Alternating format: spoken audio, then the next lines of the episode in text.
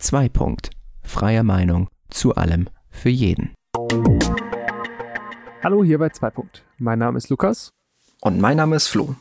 Und für all diejenigen, die uns noch nicht kennen oder uns noch nicht regelmäßig zuhören, wir sind zwei Freunde, die sich hier regelmäßig im Zwei-Wochen-Rhythmus treffen und über die verschiedensten Themen aus Politik, Wirtschaft und dem Weltgeschehen einfach diskutieren, ein bisschen drüber sprechen, unsere Meinung austauschen.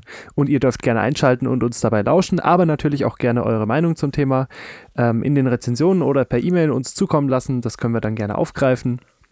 Aber Jetzt starten wir heute mal in die Folge rein. Das heutige Thema ist ähm, das Pfandsystem in Deutschland, beziehungsweise das Mehrwegsystem und Vorteile von Mehrweg- bzw. Einwegbehältern für Getränke. Und ich würde auch gerade mal einsteigen, weil ich habe da eine sehr starke Meinung zu aus Grund eigener Erfahrungen, ähm, was auch der Grund für diese Folge ist. Deswegen würde ich da gerade mal ein äh, bisschen meine Meinung ähm, zum Thema darlegen, beziehungsweise erstmal für all diejenigen, die das Mehrwegsystem vielleicht nur als Pfandautomaten kennen, wo sie ihre Flaschen eben wieder hinbringen mal ein bisschen einen Blick hinter die Kulissen geben, wie das denn im Einzelhandel dann hinter dem Automaten aussieht. Dann leg los. Ja, sehr gerne. Also, ähm, wie gesagt, die meisten kennen es ja wahrscheinlich nur als Automaten, wo man die Flasche einsteckt und hinterher einen Pfandbon rausbekommt. Oder vielleicht auch einfach mal, dass der Automat streikt. Das machen die Dinger auch ganz gerne, wo man dann eben ewig warten muss, bis der Mitarbeiter sich drum kümmert. Ähm, also du. Aber genau, also ich oder einer meiner netten Kollegen in Realität und wenn man dann mal hinter die Kulissen schaut, kann gerne jeder mal googeln. Die Sachen sind auch frei verfügbar. Einfach mal äh, das norwegische Unternehmen Tomra Systems googeln. Das ist so ein Marktführer für solche Automaten, dass man mal ein Bild bekommt, wie es dahinter aussieht. Ähm, weil das ist nämlich eigentlich ähm, der Grund für diese Folge. Wenn man jetzt einen Einwegbehälter in diesen Automaten steckt oder bei Aldi oder bei anderen Discountern, die nur Einwegflaschen zurücknehmen, die ihn da reinsteckt. Dann ist das Ganze relativ einfach. Die Masch ist jetzt eine große Maschine hinter, nennt sich Kompakter. Die zerpresst diese Flasche, packt die schön klein, wie, quasi wie wenn man mit dem Auto drüber fährt und sieht so eine Flasche auf der Straße. So sieht das dann aus. Und das Ganze wird in einem großen Sack gesammelt, so Europalettengröße, 1,20 Meter mal 80, glaube ich. Und wird dann einfach nur in diesem Sack auf eine Palette verladen und weggefahren. Wenn man jetzt aber Mehrwegflaschen oder Kisten zurückgibt, was ja eigentlich erstmal auf den ersten Blick äh, ganz sinnvoll ist, um Einfach, dass man die Sachen nicht jedes Mal schreddern muss, wieder neu herstellen muss, aber dazu kommen wir später nochmal. Ähm, dann ist das Ganze ein bisschen mehr Arbeit für die ähm, Mitarbeiter. Und ähm, das wie ist denn da so deine Vorstellung, Flo? Ich glaube, wir haben schon mal drüber gesprochen, dass die doch von der Realität ein bisschen abhängig ist. Was, was ist denn so dein Bild, wenn du so eine Flasche in den Automaten steckst? Was passiert denn dahinter? Ne, ne, also du meinst jetzt eine, eine, eine Mehrwegflasche, keine Einwegflasche? Genau, eine Mehrwegflasche. Oder wegen mir aus auch eine Kiste Wasser, ähm, Glasflaschen. Was passiert mit dieser Kiste? Also äh, grundsätzlich hätte ich jetzt gedacht, dass unser System da nicht so krass automatisiert ist. Ähm, ich hätte jetzt einfach mal gesagt, also das kommt ja dann immer so ein schönes Bändchen und äh, nimmt meinen Kasten dann mit. Und mehr oder weniger hätte ich jetzt gesagt, dass das hinten dann einfach das irgendwo auf eine Palette schmeißt oder in, einen, in so einen, auf so einen Roll, was mit wie diese, diese, diese Rolldinger. Wie heißt das denn? Ja, so ein Rollcontainer, Rolli. Ja, oder so ein, ja, so ein, ähm, nee, nicht so ein, so ein, so, so, so wie, wie, wie, so, wie so ein Kofferband mehr oder weniger, was so nur aus Rollen besteht, weißt du, wo man sowas so, drüber ja, schieben kann. So. Und, ähm, und dass dann da mehr oder weniger die äh, Mitarbeiter von dem Laden dann halt gucken müssen, okay, was ist das jetzt und wo stelle ich das hin, wo gehört das dazu? Und das dann halt händisch sortieren müssen, weil schlussendlich ist das ja nicht irgendwie markiert. Also es ist ja nicht irgendwie außen an den Kästen irgendwie ein Code dran oder sowas, dass das automatisch sortiert werden könnte. So fände ich das jetzt nicht irgendwann mal vermisst habe, aber ähm, weil die Kästen sind ja auch standardisiert meistens. Und, nee, ähm, eben genau nicht. Ach nicht, ja, okay. Aber, aber äh, ich gebe dir insofern recht, also der Automat ist schon so klug, dass äh, der erkennt, welche Art Kasten du einstellst. Und weil der muss ja zum Beispiel ah, okay. unterscheiden können zwischen Glasflaschen, äh, PET-Flaschen und Bierflaschen, die sind ja unterschiedlich befandet. Also das schafft der schon. Ähm, Ach, aber du bist ja, gar nicht, du bist ja gar nicht so weit weg von der Realität. Also ähm, Kisten hast du schon völlig recht. Wenn man da eine volle Kiste draufstellt, ist das überhaupt kein Thema. Da gibt es ein tolles Förderband, die das Richtung Lager schickt, diese Kiste, die dann ja. nur noch äh, von Hand auf eine von, ich habe gestern gezählt, ich glaube 13 verschiedenen Paletten sortiert werden muss. ähm, also es ist ja jetzt immer auch nur ein Ausschnitt, das muss man natürlich dazu tun. Ne? Genau, das ist ja dein genau. Ausschnitt. Ähm, das ist jetzt mein Ausschnitt, genau. Das ist auch wahrscheinlich ein bisschen äh, übertrieben und aus persönlicher Meinung ein bisschen äh, besonders betont, wo ich drauf Wert lege. Ähm, aber ja, man muss sich das dann so vorstellen, da ist dann ein tolles Förderband, wo dann äh, alle 13 verschiedenen Kisten Kategorien, nenne ich es mal, die sortiert werden müssen, bunt gemischt durcheinander drauflaufen, halt je nachdem, wie die Kunden das vorne abgeben. Und die muss man dann eben einzeln sortieren. Ja.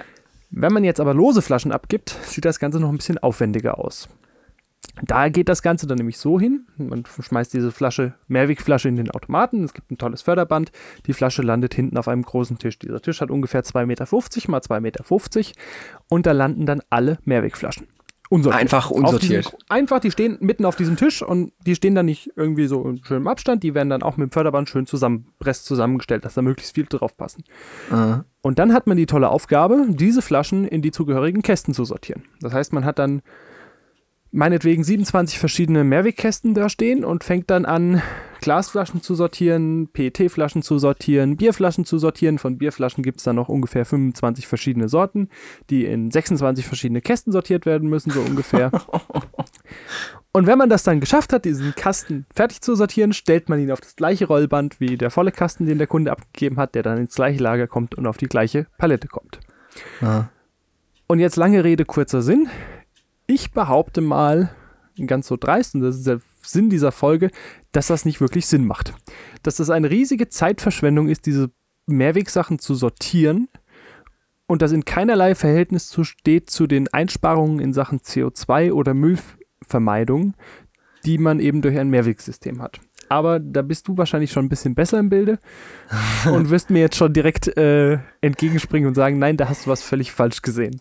Ich würde, ich, also ich würde erstmal tatsächlich was fragen und zwar, wie eben, ich weiß nicht, ob du das bemessen kannst und wie gesagt, das ist ja auch alles nur ein Ausschnitt, ne? Also wir haben es ja jetzt nicht äh, irgendwie gemittelt über alle Annahmestellen in Deutschland oder sowas, das ist ja jetzt nur deine persönliche äh, Erlebnis, aber wie, ähm, wie ist das denn so verhältnismäßig von Kästen und Einzelmehrwegflaschen? Kommt da so verhältnismäßig das Gleiche an, also von, von der Menge her, also ein Kasten A, eine Flasche, oder sind das schon viel, viel, viel, viel, viel, viel, viel, viel mehr volle Kästen, die da ankommen?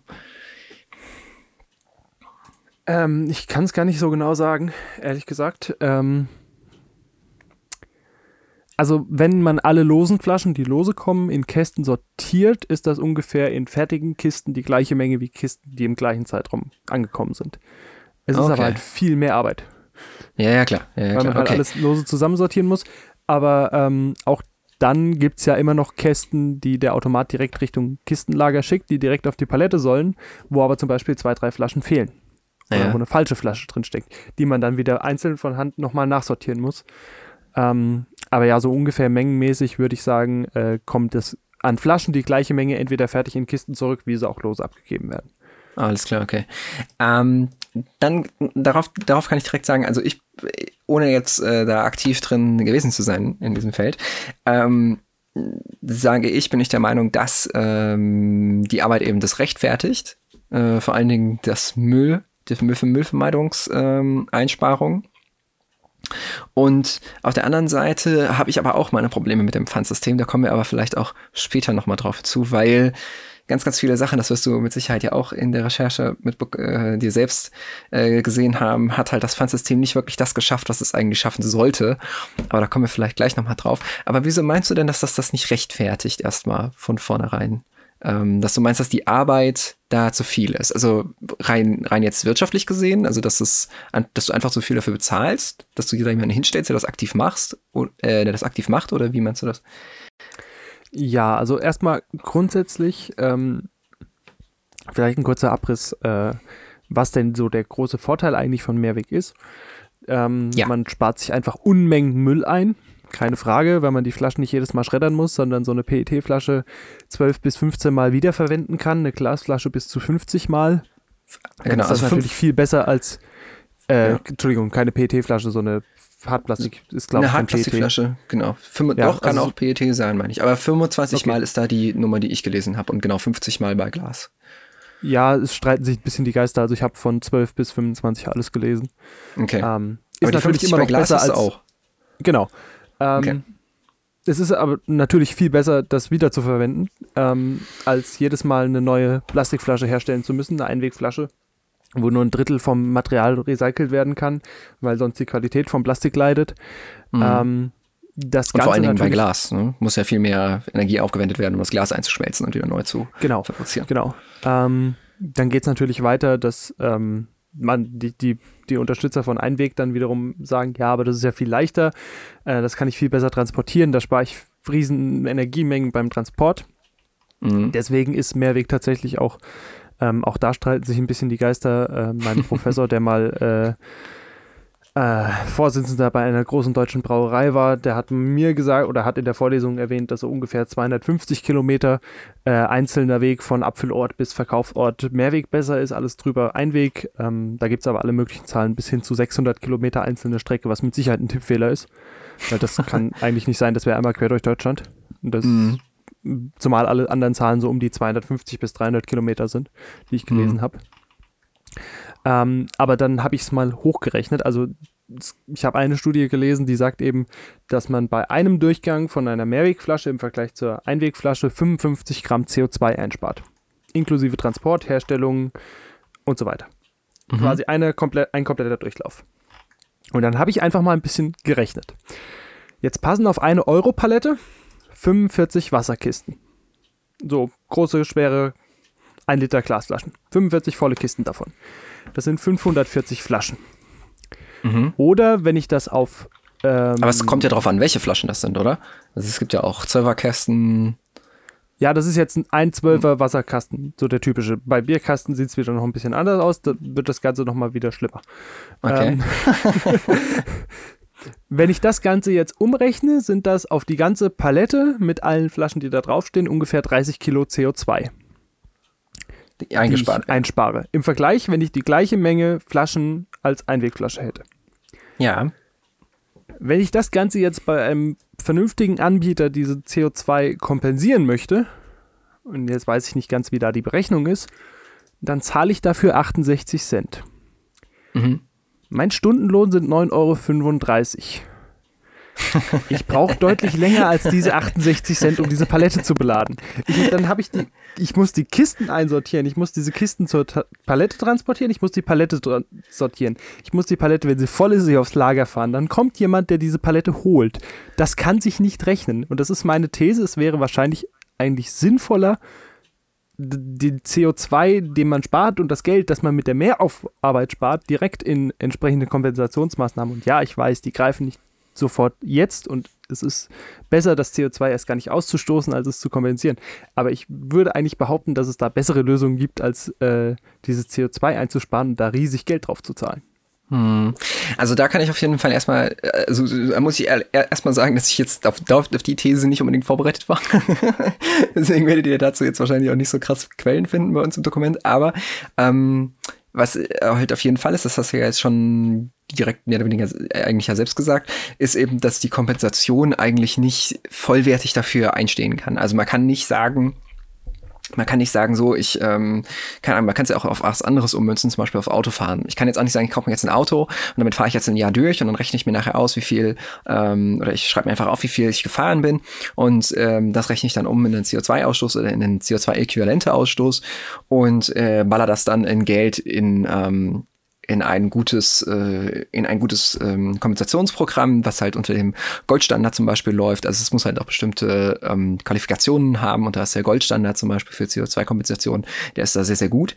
Ähm, kann ich vielleicht auch nachher noch was in die Quellen reinschreiben. Aber ähm, wenn ich das vergesse, dann könnt ihr uns ja über Instagram oder sowas schreiben wenn es euch interessiert. Die ähm, generelle Sache ist also die erstmal und das hast du ja eigentlich schon mehr oder weniger zugegeben, dass eben die Kompensation das aber nicht leisten kann. Das geht eben nicht. Du kannst nicht einfach sagen, okay, ich ähm, mache das jetzt und baller das weg und dafür tue ich dann ähm, irgendwas kompensieren, weil schlussendlich Kompensation eigentlich ähm, nur nicht etwas wegnimmt unbedingt, sondern vor allen Dingen ähm, dafür steht, dass woanders CO2 nicht, ähm, nicht, ähm, ja, wie soll man sagen, nicht äh, erst gemacht wird. Also zum Beispiel viele Kompensationsprogramme, ähm, die laufen, sind zum Beispiel das dafür in ähm, dem globalen Süden. Ähm, zum Beispiel Projekte finanziert werden, die dann so laufen, dass sie erst gar nicht CO2 äh, freisetzen. Ja? Und dadurch verschiebt sich quasi dieses CO2-Konto einfach nur. Es wird nichts kompensiert, sondern der, der kompensiert, ermöglicht quasi mehr oder weniger, dass woanders das, was er ausgegeben hat, nicht auch noch ausgegeben wird und damit es gemeinsam hochsteigt. Verstehst du, was ich meine? Ja, es wird Oder, quasi nur von einem Ort zum nächsten verschoben. Genau, also das Konto bleibt gleich, ja, der Kontostand bleibt gleich, es wird nur nichts Neues, in Anführungszeichen, dazu addiert. Ähm, das ist die, die, eine Form von Kompensation. Die andere ist halt die, ähm, dass eben zum Beispiel durch Aufforstungsprojekte etc. Ähm, tatsächlich CO2 kompensiert in Anführungszeichen wird, dadurch, dass es gebunden wird. Da ist aber natürlich dann auch wieder die Frage, inwiefern wird das tatsächlich kompensiert, also gebunden, in dem Sinne, dass da tatsächlich ähm, das CO2 auch kompensiert bleibt und dass es nicht zum Beispiel dann in, äh, in, in dahingehend wieder freigesetzt wird, dass ähm, eben ein Wald äh, entsteht, zum Beispiel, der danach einfach wieder abgeholzt wird oder der zum Beispiel dann äh, irgendwie anders äh, benutzt wird, ohne dass das CO2 eingelagert wird. Also das CO2 ist ja dann nur dann kompensiert, solange das quasi in Anführungszeichen im Holz bestehen bleibt. Ähm, und das sind eben alles ganz, ganz, ganz, ganz viele Faktoren, die die CO2-Kompensation eigentlich nur sinnvoll machen, wenn es sich wirklich nicht vermeiden lässt, dass man das CO2 ausstößt. Zum Beispiel bei, ich sag jetzt mal, geschäftlichen Flugreisen. Ja, so, wenn jetzt ähm, die Bundeskanzlerin nach New York fliegen muss, so in Hauptversammlung, so, dann kann sie das nicht, nicht machen, so, in Anführungszeichen. Natürlich hoffe ich, dass man das irgendwann auch irgendwie anders regeln kann. Also jetzt nicht dieses eine Beispiel, aber ne, man versteht, was ich meine. Ähm, aber so Sachen, die man halt wirklich nicht anders machen kann, dass die dadurch eben kompensiert werden können. Das ist die Idee von CO2-Kompensation, wenn ich jetzt nicht komplett falsch liege. Alle, die was anderes wissen oder was anderes darunter verstehen, können mich ja gerne korrigieren oder was anderes schreiben. Ich freue mich auf jeden Fall darüber, aber soweit ich das bisher verstanden habe, funktioniert CO2-Kompensation so. Ähm, dementsprechend funktioniert das nicht so ganz, wie du das jetzt beschrieben hast, mit dem, ähm, dass wir statt dem wir einen bezahlen, einfach das kompensieren durch das, durch den geringen Beitrag. Natürlich muss ich dazu aber sagen, du hast vollkommen recht dahingehend, dass das erstmal aussieht, als ob es einfach viel, viel billiger ist. Und das ist es auch. also schlussendlich, wenn ich, wenn du dir überlegst, du hast es ja ausgerechnet, es ist einfach viel, viel, viel mehr Geld, was du da reinsteckst, dass da jemand sitzt und es sortiert. Ähm, und das zweite, ähm, worauf ich jetzt hinaus wollte, ist eben, dass ähm, wir da dann aber das Problem haben, ähm, was auch noch ein anderes Problem ist, was damit äh, so reinkommt, ist, dass wir das mehr oder weniger machen könnten mit dem reinen Einweg, wenn die Einwegflaschen dann auch ein, äh, zirkulärer, also ein zirkulärer Kreislauf, genau. also ein, ähm, ein zirkuläres Wirtschaftssystem wären oder ein Produktsystem, was sie aber nicht sind. Das ist das zweite große Thema und ähm, das habe ich schon viel zu lange drüber geredet. Ich hoffe, jemand weiß noch, warum wir überhaupt damit angefangen haben. Aber so ist meine Position dazu. Habe ich jetzt zu verworren geredet oder ging's noch? Nein, ich, ich bin dir gefolgt und auch deine, deine, okay. äh, dein Verständnis von Kompensationsmaßnahmen teile ich komplett. Also ähm, ja. das, da muss ich mich vielleicht auch noch mal ein bisschen korrigieren. Meine Idee war nicht nur einfach zu kompensieren, meine Idee war, ähm, dass man mit dem Geld, was man mehr zahlt, und das haben wir ja mal kurz zumindest so überschlagsmäßig, möchte keinen Anspruch auf äh, Vollständigkeit und Richtigkeit alle Aussagen erheben. Ähm, ich habe mit Sicherheit irgendwas übersehen, weil sonst keine Ahnung. Ähm, aber ähm, mit dem Geld, was man da eben mehr zahlt, könnte man sicherlich an anderer Stelle ähm, einen besseren Beitrag leisten, der mehr CO2 einspart als diese 55 Gramm oder 30 Kilo pro Palette. Also mhm. ähm, wenn man das Geld vielleicht, keine Ahnung, in Förderung von erneuerbaren Energien oder so steckt, dann kann man ja sicherlich auch irgendwie ein, ein, ein Mittel finden, um das irgendwie, äh, jetzt will ich nicht sagen umzuverteilen, aber um da irgendwie diese Ressourcen anders zu nutzen. Ähm, mhm. Aber jetzt hast du auch eben schon mal kurz erwähnt, und das ist vielleicht bei der Diskussion auch ganz wichtig, warum haben wir denn überhaupt ein Mehrwegsystem und mhm. äh, was ist die Idee dahinter? Magst du uns da mal kurz erläutern? Ja, das kann ich gerne machen. Also kurzer kurzer Break. Wir verlassen kurz die Diskussion und gehen rüber, warum gibt es überhaupt ein Pfandsystem in Deutschland? Das ist nämlich tatsächlich auch relativ einzigartig, das System, wie wir es in der Welt haben, wenn ich das jetzt richtig herausgefunden habe bisher. Auch wieder da, gerne korrigieren, falls ich falsch liege, aber wir Deutschen sind mehr oder weniger Meister im Pfandsystem. Und das gibt es auch schon relativ lange. Die Grundlage dafür ist das äh, Verpackungsgesetz, wenn, äh, wenn, ich das jetzt richtig äh, gesagt habe. Ähm, die Verpackungsverordnung, so, ähm, die in den 90er Jahren ähm, gegriffen hat und seitdem aktiv ist und seitdem auch oft verändert wurde. Und ähm, da wird erstmal vorgeschrieben oder wurde vorgeschrieben, dass ähm, 80 Prozent der äh, Getränkeflaschen, ist es Getränkeflaschen? Ich weiß nicht so richtig, was das richtige, ähm, was der richtige Begriff ist. Ich meine aber Getränkeflaschen. Ähm, Mehrweg sein muss. So. Und äh, um das zu erreichen, diese 80 Prozent, ähm, oder beziehungsweise zu halten, denn tatsächlich waren äh, die Getränkeflaschen über 80 Prozent Mehrweg in den 80er Jahren. Ähm, um das zu halten, wurde quasi das Pfandsystem etabliert. Ähm, um eben zu gewährleisten, dass diese 80 Prozent auch langfristig gesichert sind. Tatsächlich ist allerdings diese, sind diese 80 Prozent nie eingehalten worden. Also es ist äh, sehr stark runtergegangen. Die, ähm, die Mehrwegquote in Deutschland ist sehr, sehr stark gefallen. Äh, immer, immer, immer weiter. Und tatsächlich liegen wir im Moment ähm, bei sehr, sehr kleinen Zahlen. Wir sind ganz, ganz weit von den 80 Prozent entfernt. Ähm, die letzten Zahlen, die ich jetzt gerade vor mir habe, sind so 45 8,2 ähm, Prozent. Das ist aber auch schon eine Zahl von 2014. Und seit 2004 ähm, ist dieser Anteil immer weiter gefallen die Einwegverpackungen immer weiter gestiegen. Ja? Zum Beispiel also die sonstigen Einwegverpackungen, ähm, die haben zwar 28,9 Prozent ausgemacht 2004 und 2014 waren schon 53,9 Prozent. Da kann man jetzt sich natürlich fragen, warum gibt es das Pfandsystem denn überhaupt, wenn es offensichtlich es nicht geschafft hat, das umzusetzen, was es eigentlich sollte? Ja, denn die Mehrwegquote ist immer stetiger gefallen, immer weiter runtergegangen und es wurde nie erreicht. Und stattdessen sind aber eigentlich, ähm, anstatt das System Pfand zu überdenken, sind noch mehr ähm, Sachen mit Pfand ausgewiesen worden. Zum Beispiel dann, ne, das ist äh, das berühmte Dosenpfand unter dem Schlagwort ist dann äh, Anfang der 2000er Jahre eingeführt worden. Und äh, jetzt wird auch wieder weiter diskutiert, noch mehr ähm, Pfand einzuführen. Habe ich zum Beispiel auch ein äh, Dokument äh, vom Bundesrat, wo quasi dafür äh, geworben wird, ähm, dass eben noch mehr ähm, Getränke äh, äh Arten äh, eben befandet werden vor allen Dingen deswegen, weil es im Moment ähm, auch viele Ausnahmen gibt und äh, das eben vereinheitlicht werden soll, damit äh, der ähm, Verbraucher dahingehend nicht mehr verwirrt wird.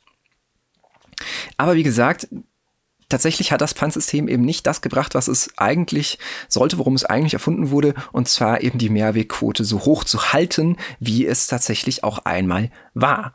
Und ähm, deswegen machen wir auch zum Teil diese Folge hier, weil wir eben gucken wollen, warum ist das überhaupt so? Also wie kann es sein, dass dieses System, was wir ja auch in Deutschland uns immer relativ groß auf die Fahne schreiben, so wir haben das Fernsystem, bei uns jetzt diese große Mehrwegquote, ähm, eigentlich gar nicht das bringt, was es eigentlich bringen soll. Und ähm, tatsächlich hat das verschiedene Gründe, auf die wir vielleicht auch gleich noch eingehen.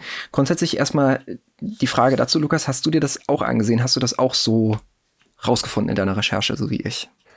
Ja, also die äh, genauen Zahlen habe ich jetzt gerade nicht vor mir, aber die, die, die Tendenz stimmt auf jeden Fall, dass die Quote definitiv eher eingebrochen ist, statt konstant gehalten worden zu sein.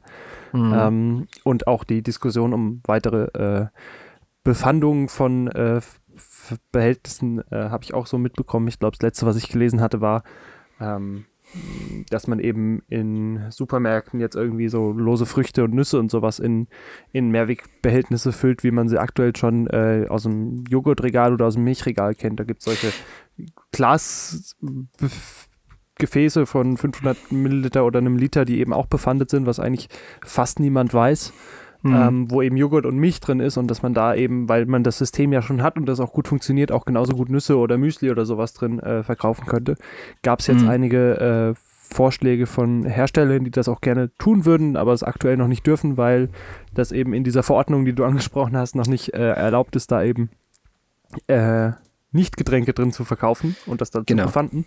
Genau. Ähm, also bisher reden wir da nur von ähm, von Getränken im ganz, ganz großen Maßstab. Also natürlich gibt es da noch das, was du gesagt hast mit dem Joghurt und so, aber das ist verhältnismäßig eigentlich nicht relevant. Genau. Ähm, und da sind wir noch gerade, wenn ich kurz den Schwenk, Ausschwenk äh, erlauben darf, bei einem anderen Problem, was ich beim Pfandsystem sehe, dass es aktuell, ich glaube, acht verschiedene Stufen von Pfand gibt oder so. Wo eigentlich niemand wirklich durchblickt, wie viel ist jetzt auf dieser aktuellen Flasche drauf, ähm, wo man das dann auch einfach äh, irgendwie den Durchblick verliert. Sind es jetzt 15, sind es 25 Cent, sind es 8 Cent? Warum sind auf der einen Bierflasche 8 Cent, auf der nächsten 15 Cent? Man kann es niemandem so wirklich erklären und das ist eine Riesenverwirrung und ich glaube, da wäre es auch einfach sinnvoller und einfacher, vielleicht auch äh, das Ganze einfach zu vereinheitlichen und ich glaube, wenn ich dich richtig verstanden hatte, war das auch ein Vorschlag, das äh, anzupassen oder habe ich da was falsch verstanden?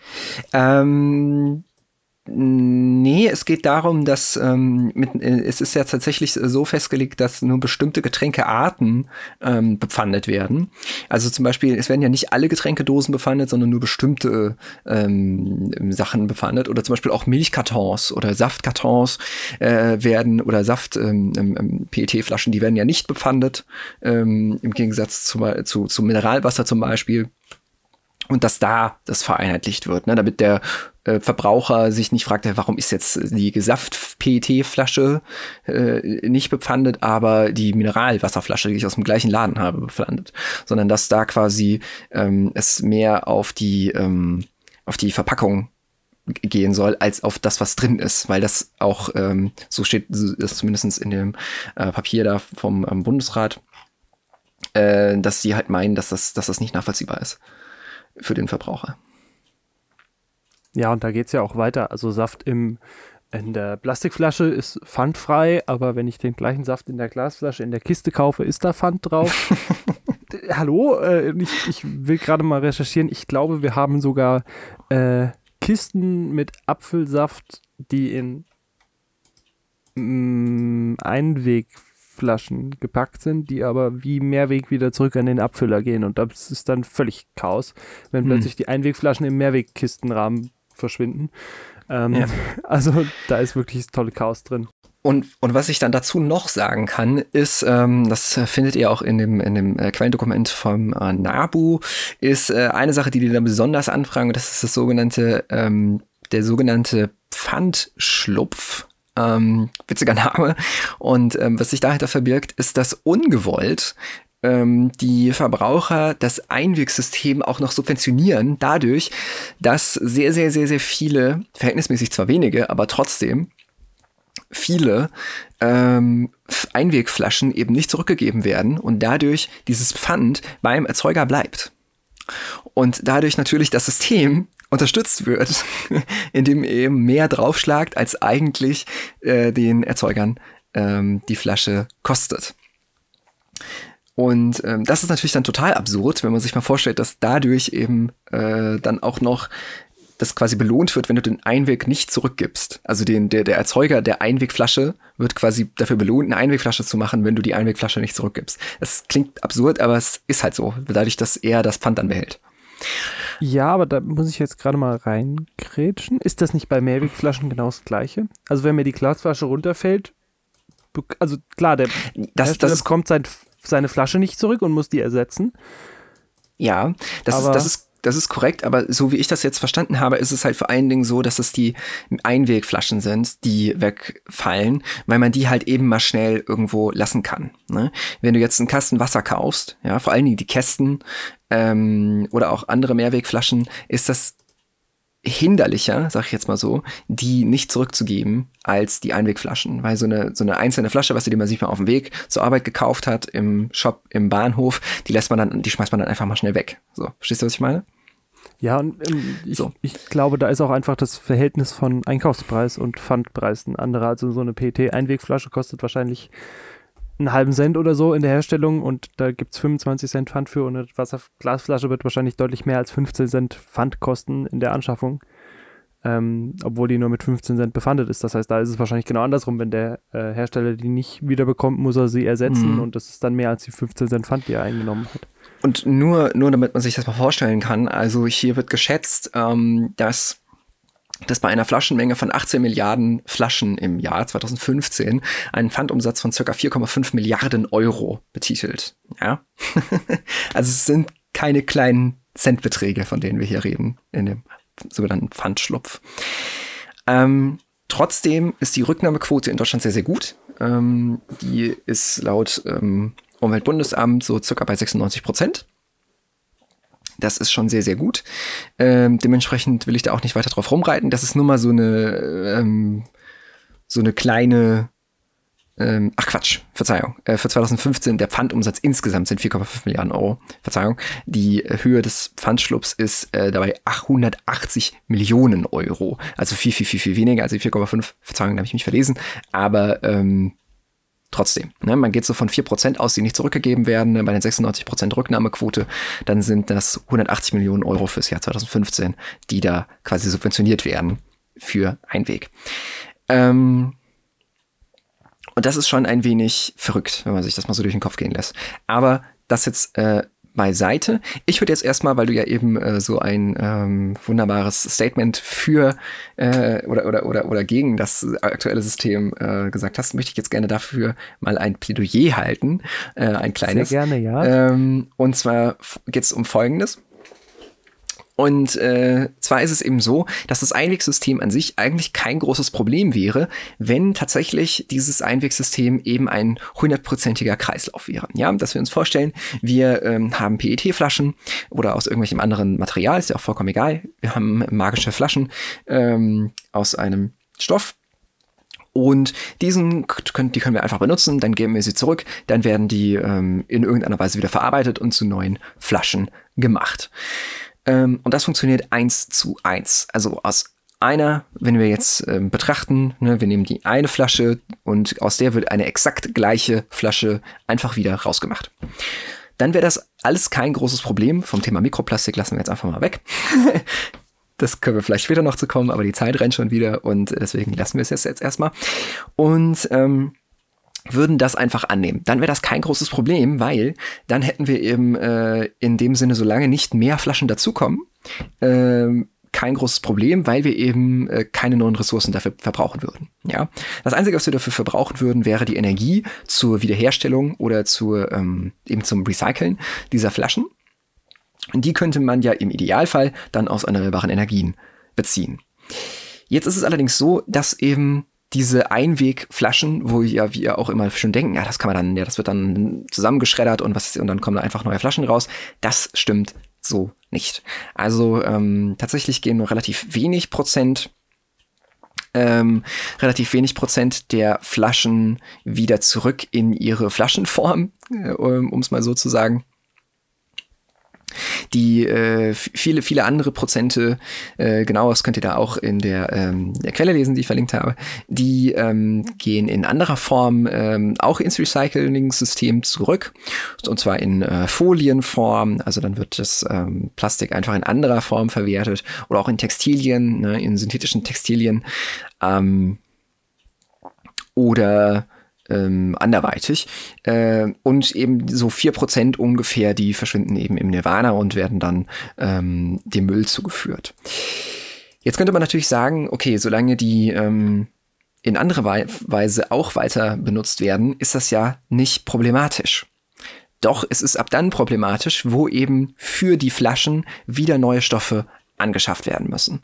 Weil ähm, ab dem Moment, wo ja nur noch weniger Prozent als 100 Prozent oder als 99 Prozent, sagen wir jetzt mal so, um es mal nicht äh, unmöglich zu machen, ähm, in neue Flaschen laufen, muss ja immer wieder neuer Stoff zugeführt werden.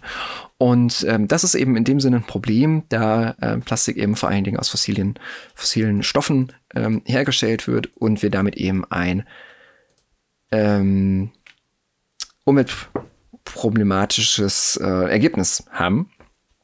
Und das haben wir eben nicht, wenn wir auf Mehrweg setzen, weil Mehrweg ähm, ist halt vor allen Dingen dadurch eben so großartig, dass wir eben dieses, äh, diesen Prozess des äh, Neumachens uns erstmal ganz, ganz, ganz, ganz lange aufsparen. Ähm, wir machen halt nicht jede Flasche neu, sondern wir machen nur jede in Anführungszeichen 25. oder jede 50. Flasche neu, weil wir ja ähm, 25 Kreisläufe oder 50 Kreisläufe, Kreisläufe im Idealfall haben.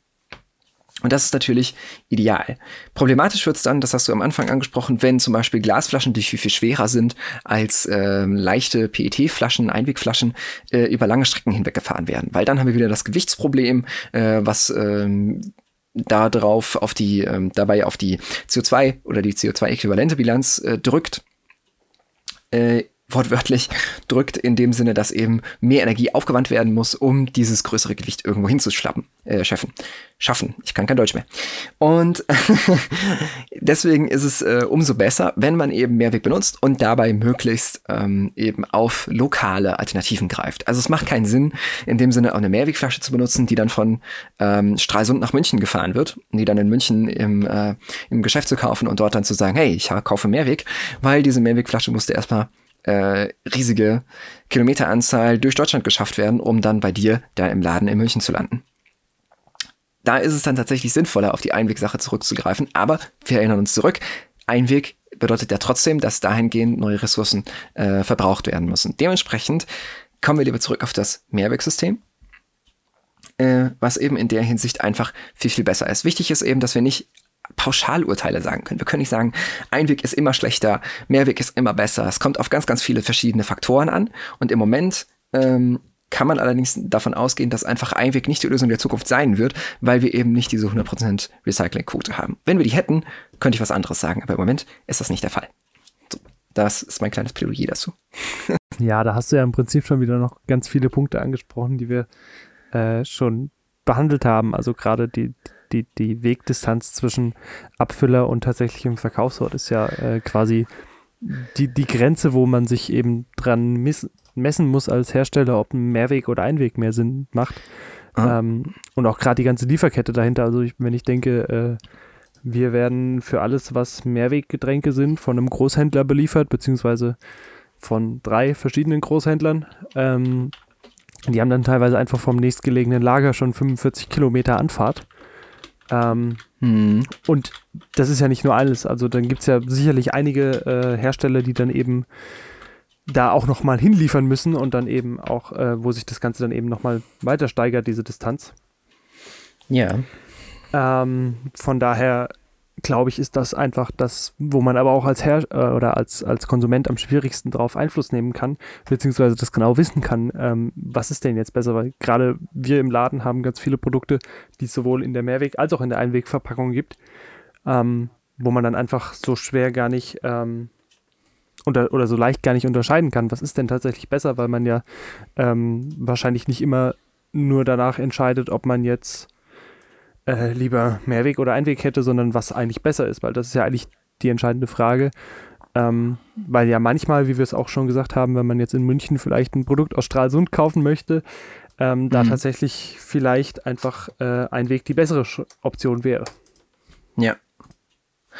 Ähm, die Frage, äh, beziehungsweise was heißt die Frage, aber was ich zum Beispiel ähm, großartig finde, ist eben, dass, äh, wenn wir nochmal in dieses ähm, Bundesrat-Dokument reingucken, ist, ähm, dass sie da vor allen Dingen eine Sache vorschlagen, die, ähm, die äh, sehr, sehr gut äh, umzusetzen wäre, sage ich jetzt mal so. Äh, und zwar, oder die sehr, sehr gut, die, die, die sehr, sehr ähm, diesem System profitieren würde. Und das ist ähm, die Einführung, oder was heißt die Einführung, aber die, äh, die Forcierung und ähm, das Hinwirken auf eine ähm, oder mehrere, ähm, wie, wie nennt es hier? Ähm, Universalflaschen oder irgendwie sowas in die Richtung. Ich kann es dir gerade nicht mehr genau sagen. Also das genaue Wort, äh, den genauen Wortlaut habe ich jetzt gerade nicht im Kopf, aber ähm, Gemeint ist damit, dass eben ähm, nicht mehr äh, bei Mehrwegflaschen das Problem auftritt, dass eben ähm, unterschiedliche Hersteller unterschiedliche Flaschentypen haben, die inkompatibel miteinander sind äh, und dass deswegen immer ähm, zum Beispiel ähm, Brauerei A nur die Flaschen von Brauerei A bekommen kann, egal wo die Flaschen sich gerade befinden. Also wenn Brauerei A in Hamburg sitzt und seine Flaschen deutschlandweit verkauft, dann müssen alle deutschlandweit verkauften Flaschen von Brauerei A auch wieder nach Hamburg zurück. Das ist natürlich irgendwie bescheuert, wenn man drüber nachdenkt, dass, ähm, dass eben dem Mehrwert, Mehrweggedanken durch kurze Wege ein bisschen widerspricht. Dementsprechend wäre es natürlich sinnvoll, wenn man sich zumindest den einen Weg sparen könnte. Und zwar dadurch, dass eben alle oder äh, eben ein groß, großer, großer, großer Teil ähm, die gleichen Flaschen benutzt und eben durch unterschiedliche ähm, Aufdrücke etc. Ähm, sich unterscheiden, die sich unterscheiden und dadurch eben immer an Orten, äh, wo auch eben die ähm, Brauereien oder die Abfüllereien eben sitzen, sich einfach diese Flaschen dann nehmen können. Das würde natürlich schon mal ganz, ganz viel helfen. Das finde ich ist ein toller Vorschlag. Ähm, da ist natürlich dann wieder die Frage, äh, inwiefern finden das die Firmen cool, weil sie dann für, dafür dadurch natürlich auch eine gewisse Identität äh, abgeben müssen. Ähm, wäre auf jeden Fall eine interessante Sache und dann natürlich, dass auch noch besser äh, gekennzeichnet werden soll, was ist jetzt eigentlich Einweg und was ist Mehrweg, weil das ist eigentlich nicht so richtig erkennbar. Äh, das schreiben die hier selbst und ähm, finde ich tatsächlich auch. Also ähm, oft, wenn du jetzt nicht äh, genau drüber nachdenkst oder wenn du dich damit einfach nicht beschäftigst, dann ist es für dich erstmal nicht erkennbar. Da musst du hinten gucken, da steht da irgendwo klein so für die Umwelt Mehrweg äh, oder eben nicht. Und ähm, es muss einfach einfacher sein zu unterscheiden und gleichzeitig müssen die Systeme aber auch ähm, bisschen mehr darauf hinzuarbeiten, dass der Verbraucher trotzdem nicht alles alleine machen muss. Also nicht komplett gucken muss, okay, wo kommt die jetzt her, wie weit ist das weg, etc., sondern dass es da zum Beispiel mit der Einheitsflasche ähm, oder Universalflasche eben ähm, dahingehend besser funktioniert. Wie findest du die Idee? Ja, da, das hast das, das ist ein Themenbereich, den haben wir noch gar nicht angesprochen. Da können wir auch noch mal eine ganze Folge fast drüber diskutieren. ähm, über das Thema der Individualflaschen. Das ist nämlich genau das Gegenteil der Universalflaschen, glaube ich. Also Individualflaschen bin ich mir relativ sicher vom Begriff her, dass man kennt es eben von den großen deutschen Brauereien, die dann den eigenen Firmenschriftzug groß auf der Flasche haben oder eine ganz besondere langhalsige Flaschenversion haben, mhm. wo es dann eben zwischen den großen Brauereien äh, dann irgendwelche Verträge gibt, dass die untereinander die Flaschen noch tauschen und die Kästen, aber wo es dann einfach von kleineren Brauereien die Flaschen einfach komplett vernichtet werden, weil es günstiger ist, als die dann der Brauerei zukommen zu lassen und das zu sortieren. Die werden dann einfach über den Förderband zerstört. Und die kleinen Brauereien sitzen dann eben da und bezahlen viel Geld davon, die Individualflaschen der großen Brauereien wieder zu den Brauereien zu bringen, aber haben immer nur einen Bruchteil ihrer Flaschen wieder zurück oder die Kästen ist genau das gleiche Problem. Ähm, Gerade in Urlaubsregionen, wo dann eben mal ein Kasten von lokalem Bier gekauft wird, der dann mitgenommen wird, aber nie wieder zurückkommt zu dieser Brauerei. Mhm. Und die dann eben einfach Unmengen an Geld äh, da investieren müssen, äh, die Kästen und die Flaschen wieder neu anzukaufen, äh, die, über, die, die über, über, den aktuellen Pfandpreis von 8 Cent pro Flasche und 1,50 für einen Kasten überhaupt nicht gedeckt sind. Ähm, von daher, da können wir jetzt auch nicht riesig diskutieren. Von daher, ich finde das auch gerade, weil es mir viel Arbeit ersparen würde beim Flaschensortieren, super, wenn einfach jedes Bier in derselben Flasche käme. Äh, sicherlich die großen äh, Brauereien hätten da ein Problem, wenn sie nicht mehr ihren Schriftzug auf dem Hals äh, stehen haben könnten, aber ich glaube, das sollten die auch verkraften können. Da müssen es halt farben, farbenfrohere Etiketten sein, wer weiß es nicht. Ja, oder tolle Kronkorken, was weiß ich. Auf jeden Fall ähm, haben wir jetzt schon wieder eine ganz, ganz Weile drüber geredet, über verschiedene Ansätze zu diesem Thema, was uns stört, was uns gut gefällt, was wir für coole Ideen halten in Hinsicht äh, dieses spannenden Themas, wo man eigentlich denkt, ach, das ist, wie kann man denn darüber reden? Jetzt haben wir schon sehr, sehr lange drüber geredet und wir sind noch lange nicht am Ende, aber wir sind schon am Ende unserer unserer Folge.